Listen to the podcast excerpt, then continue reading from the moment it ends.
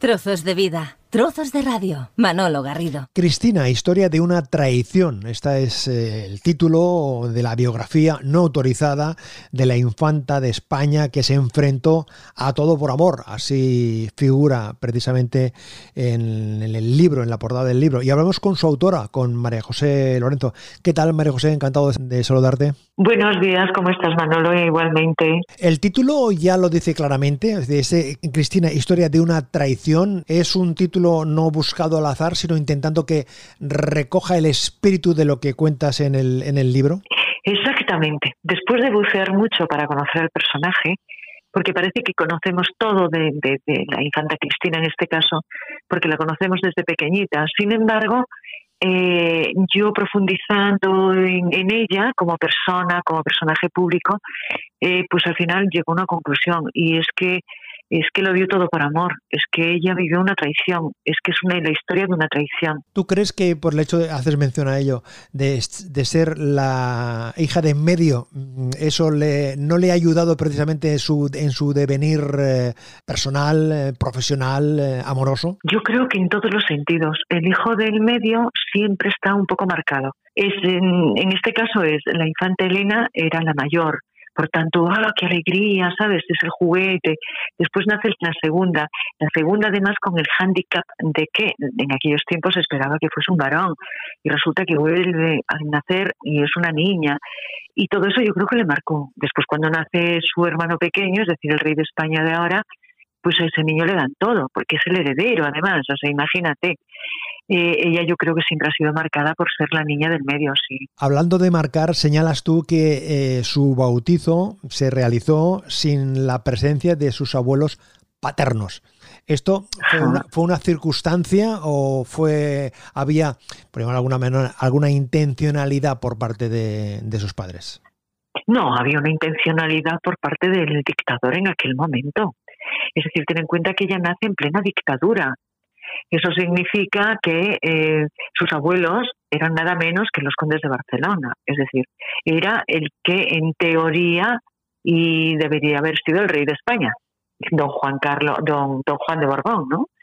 Estaban en el exilio y Franco pues les daba como mucho sarpullido eh, este señor, no quería y de hecho se lo saltaron para hacer rey a Juan Carlos, a su hijo y saltar esa línea sucesoria. Con lo, eh, eh, fue un acto político más que, más que una historia familiar. Yo estoy segura que, les hubiese encantado tener a toda la familia reunida en ese acto, pero no fue posible porque no podían. Sí, después la, la doña Mercedes eh, se saltó la prohibición y, y, se presentó en España y dijo yo voy a conocer a mi nieta y ya está. Es un personaje, doña Mercedes, que está ahí como en un segundo plano y yo creo que habría que investigarla un poco porque tiene, tiene una historia impresionante como mujer y luego como posible reina de España, ¿no? A la hora de investigar de la infancia hasta la adolescencia de Cristina, de la infanta Cristina, se sabe mucho o se conoce casi todo y es, y es a partir de la adolescencia, juventud, ¿te ha costado más bucear en, eh, a partir de ese momento o toda su vida es una nebulosa y te ha costado encontrar luz? Yo creo que al contrario, Manolo. Yo creo que es una chica que ha tenido mucha luz desde que nace hasta, hasta ahora mismo. En los últimos años quizás un poco menos, porque han intentado como mantenerse muy al margen, pero aún así yo creo que su vida ha sido mm, abierta al público, eh, cosa que yo creo que ella ha llevado muy mal, porque me consta que es una persona tímida, que es una persona que le gustaría ser anónima, que le gustaría ser simplemente mamá, trabajadora, esposa, hija, pero yo creo que a esta mujer le viene, le molesta tener esa repercusión pública, sinceramente. Y entonces desde que nace hasta ahora, hasta ahora se ha sabido todo, hasta el último, la última traición, el último cuerno, ¿no? Y ha sido público a nivel mundial. Mm, creo que no tiene, no tiene oscuros. Yo creo que su vida tiene, es muy clara. Hablas de sus romances juveniles, hablas de Fernando León y de Álvaro Bultó. Más de Álvaro Bultó, ¿se conoce más la relación con Álvaro Bultó porque tuvo más trascendencia o porque los medios eh, bucearon más ahí, que por parte de su entorno se le quiso poner más brillo a este rubio también? Yo es que creo que la historia de Álvaro con Cristina fue una historia de amor preciosa, importantísima en a nivel sentimental tanto para el uno como para el otro y yo creo que el destino quiso que no, no acabaran no acabaran juntos porque Álvaro era muy aventurero entonces no casaba con la vida ordenada que llevaba ella. Ella es una mujer que se levanta por la mañana, se iba a trabajar, ¿sabes? No la ves maquillada por la mañana, ella la ves, la encuentras, lo que tú dices, es una chica muy natural y la veíamos eh, pues, pues yendo a su trabajo normal y corriente. Y Álvaro era un alma aventurera total y absoluta. Eh, y yo creo que rompieron por eso. Pero creo que fue un hombre muy, muy, muy importante en la vida de Cristina. Álvaro Bulto creo que hubiese sido el amor de su vida y creo que hubiese sido muy honesto con ella. Además, creo que fue incluso honesto a la hora de, de decirse adiós. Cuando conoce a Iñaki Urdangarín, tú recuperas esa expresión de ¿quién es ese rubio? Claro, es que era un rubio. A ver, conocíamos a Iñaki Urdangarín porque además era un señor triunfador, era un señor, un deportista de élite eh, que salía en los periódicos, eh, ganaba, ganaba medallas con su equipo, es decir, era alto, rubio, ¿sabes? Era, era un, soltero de oro en aquel momento. Entonces había que averiguar qué, qué había detrás de Iñaki Urdangarín. Y yo creo que el tiempo lo que nos demostró es que solamente había una fachada. Señor alto, guapo, rubio, de ojos azules, ¿sabes? Para pasar una noche de amor muy interesante. Creo que después, por la forma de expresarse, la forma de ser, eh, creo que aguantarle toda la vida tienes que quererle mucho, tienes que enamorarte mucho de él, porque yo, lo, yo particularmente, yo lo veo como un poco vacío, ¿no? Muy guapo, muy interesante, con los años, lógicamente, la belleza se está yendo, entonces está quedando, se va a convertir en un viejito, un viejito yo creo que no, no guapo, y elegante tampoco sé, no sé lo que le va a quedar.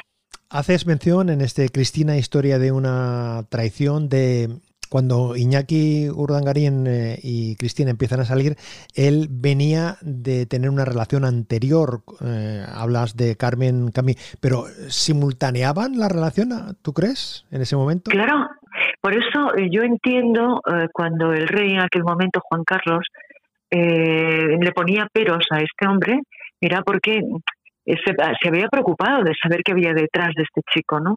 Y detrás de este, de este chico, pues había una relación consolidada con una señora que se llamaba Carmen Camí, una señora que a mí merece todo el respeto porque ha sido tan, tan discreta, la descubrieron, la sacaron a la palestra, contestó, eh, con amabilidad, con educación, pero marcando distancia y diciendo esta ya no es mi historia y confirmando que efectivamente.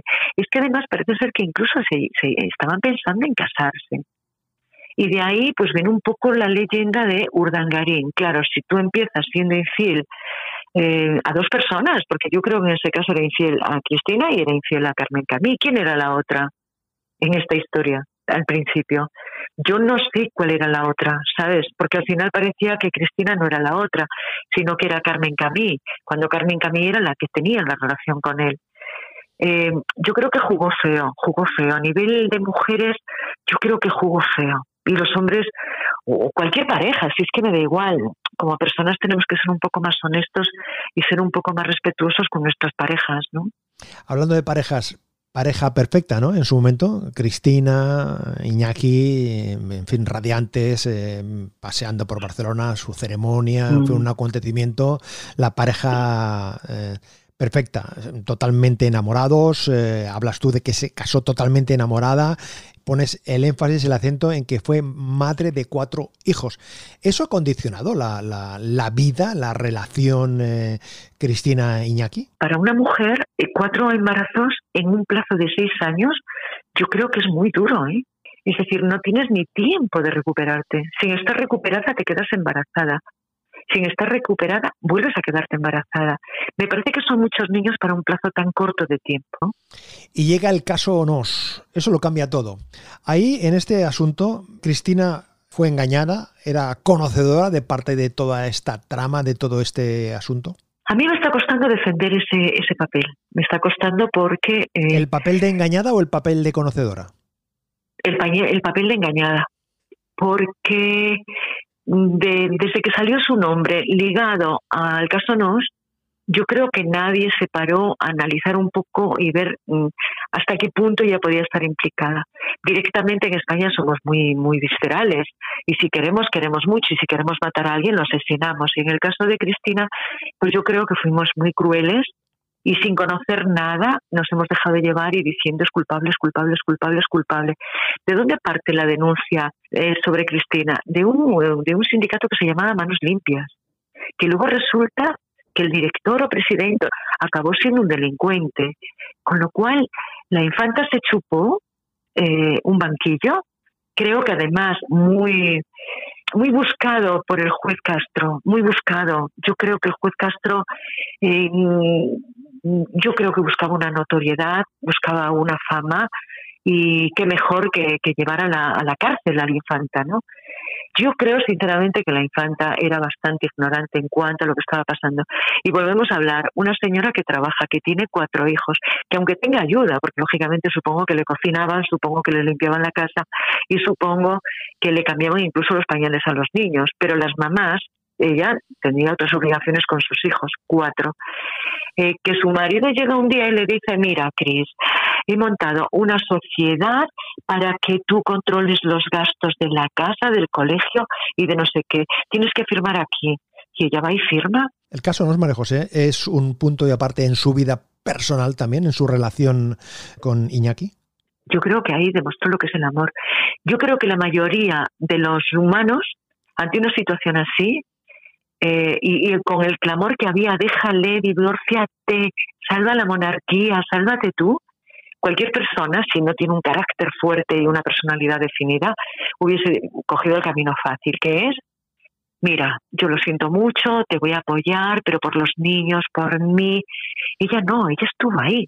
Hay una cosa que a mí me llamó mucho la atención y que al, al releerlo para corregirlo, me quedé muy impresionada y es esa primera visita que ella hace a la cárcel a su marido. Tienes que tener tanto amor para poder enfrentarte socialmente a ese paseillo, ¿sabes? Uf, te ponía, a mí me, me ponían los pelos de punta, porque yo con esto he conseguido eh, revivir escenas con, de la historia esta y de pronto me, hay algunas que me han conmovido mucho, como esta, ¿no? Que había pasado desapercibido, porque en el fondo era, uh, la infanta Cristina noticia, visitando a su marido en la cárcel, ¡Puah! titular. Pero cuando he intentado ponerme en su lugar, he dicho, caray, cuánto amor, cuánta vergüenza debió de sentir ese día. Eh, mm, yo no sé las lágrimas que lloraría, ¿no? Pero yo ese día creo que tuvo que llorar mucho. Y a resultas de todo el proceso de deterioro, de distintos eh, problemas, dificultades, casos que han ido apareciendo relacionados con, con su padre, ella y su hermana son apartadas eh, del círculo formal. Eh. eso, mm, en un plano personal, ¿has tenido oportunidad de, de, saber hasta qué punto le ha afectado o le, o le afecta, mm, con independencia de que esté viviendo en Suiza y tal? ¿Eso le, le pesa, le condiciona? Yo creo que a ella lo, que le ha dolido y quizás lo que le sigue doliendo es el rechazo que su propia familia ah, ha sentido por ella y se lo ha manifestado, pues eso, pues su padre primero quitándole el título de ya no eres duquesa de Palma, ¿no? O sea, ya eh, eres la escoria, que quieren, quieren, para justificarlo un poco, le quitan también a, a Elena, la quieren poner en el mismo plano, pero es mentira yo creo que a ella, sobre todo, yo creo que le importa muy poco todo eso. Le importa que de golpe pues, su familia le han dado de lado. Pero la familia también, de alguna manera, te damos de lado, chica, porque claro, estás con un delincuente. Es decir, eh, a nuestra familia le viene muy mal, a cualquier familia nos vendría muy mal tener un, familiar que acabe en la cárcel, ¿no? Por, por, por ser un delincuente. O sea, que no es que a la familia real le siente peor que a otra familia, no, no. Yo creo, a mí no me ha pasado y pido a Dios que no me pase nunca, pero que un familiar tuyo, directo, cuñado, hermano, primo, eh, acabe en la cárcel por ser un delincuente, yo creo que eso te marca. ¿No? Y en todo este proceso, desde que el caso NOS y todo lo que ha venido a, continuación, el papel de la reina Sofía, de su madre con respecto a ella, ha sido la que podíamos esperar de madre por encima de reina? Yo creo que sí. Yo creo que es una de, la, de los miembros de la familia que han estado ahí. No sé si comprendiendo o no comprendiendo, pero yo creo que sacó a flote el, ese, ese instinto materno, ese instinto de, de este es mi gallina, mi gallinita, y yo como gallina madre la voy a proteger por encima de mm, su hermano, por encima del padre, por encima de todo el mundo.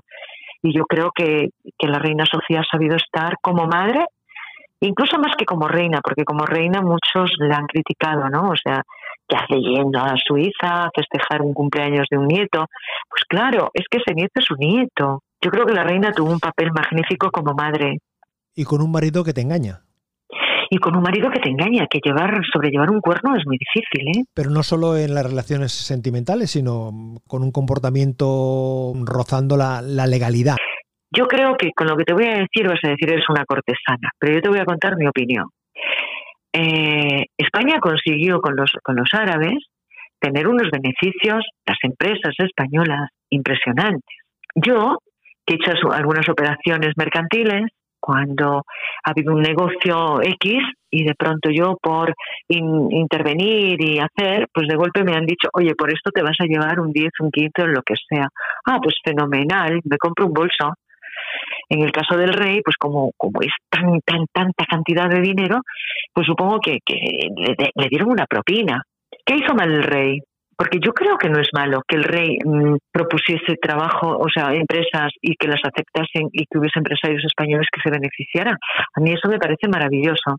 ¿Qué hizo mal el rey? ¿Que recibió el dinero? yo tampoco lo veo mal.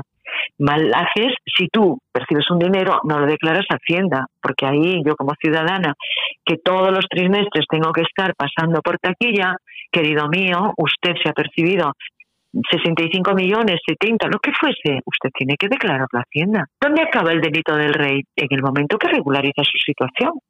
Yo tengo un problema con Hacienda y me dicen, usted debe 3.564 euros. Vale, le vamos a premiar, le vamos a embargar, le vamos a hacer, pero si yo me legalizo mi situación con Hacienda, yo les, hago el, les pago el dinero ese, yo ya no soy ni delincuente, ni estoy defraudando Hacienda, ni nada.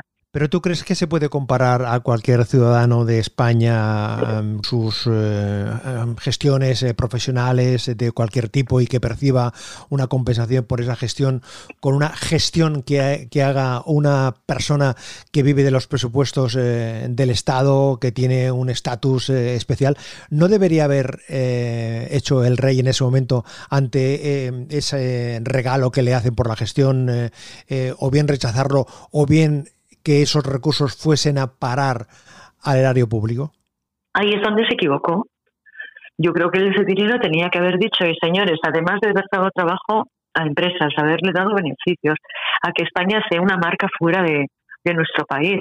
Además, yo todo ese dinero lo voy a lo voy a donar al Padre Ángel para que tenga muchísimas residencias para ancianos o pueda mm, atender a muchos niños. Volviendo a Cristina, historia de una traición, mm, del quién es ese rubio de ese descubrimiento, entre comillas, que hace Cristina de Iñaki, a Iñaki que descubre a Ainhoa Armentia. ¿Es Iñaki el que le dice adiós a Cristina? Fíjate, yo creo que al final ella por lo menos creo que le dio la posibilidad de decirle adiós.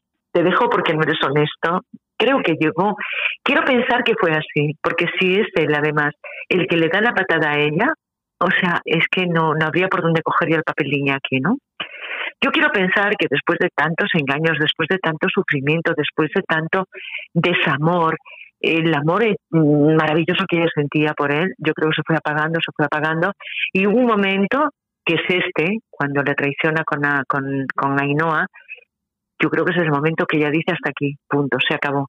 Voy a sufrir, voy a llorar, porque además yo creo que esto es definitivo, o sea, eso que hablan y especulan de que van a volver porque ella sigue enamoradísima de él, yo creo que a estas alturas ya ni está enamorada, yo creo que a estas alturas debe de sentir que se ha liberado de una carga que tenía tremenda y como tiene cuatro hijos con él, pues seguirá haciendo lo mejor para esa familia, que son sus hijos, pero no pensando en él como había pensado hasta ahora. ¿Vivir en Suiza para siempre?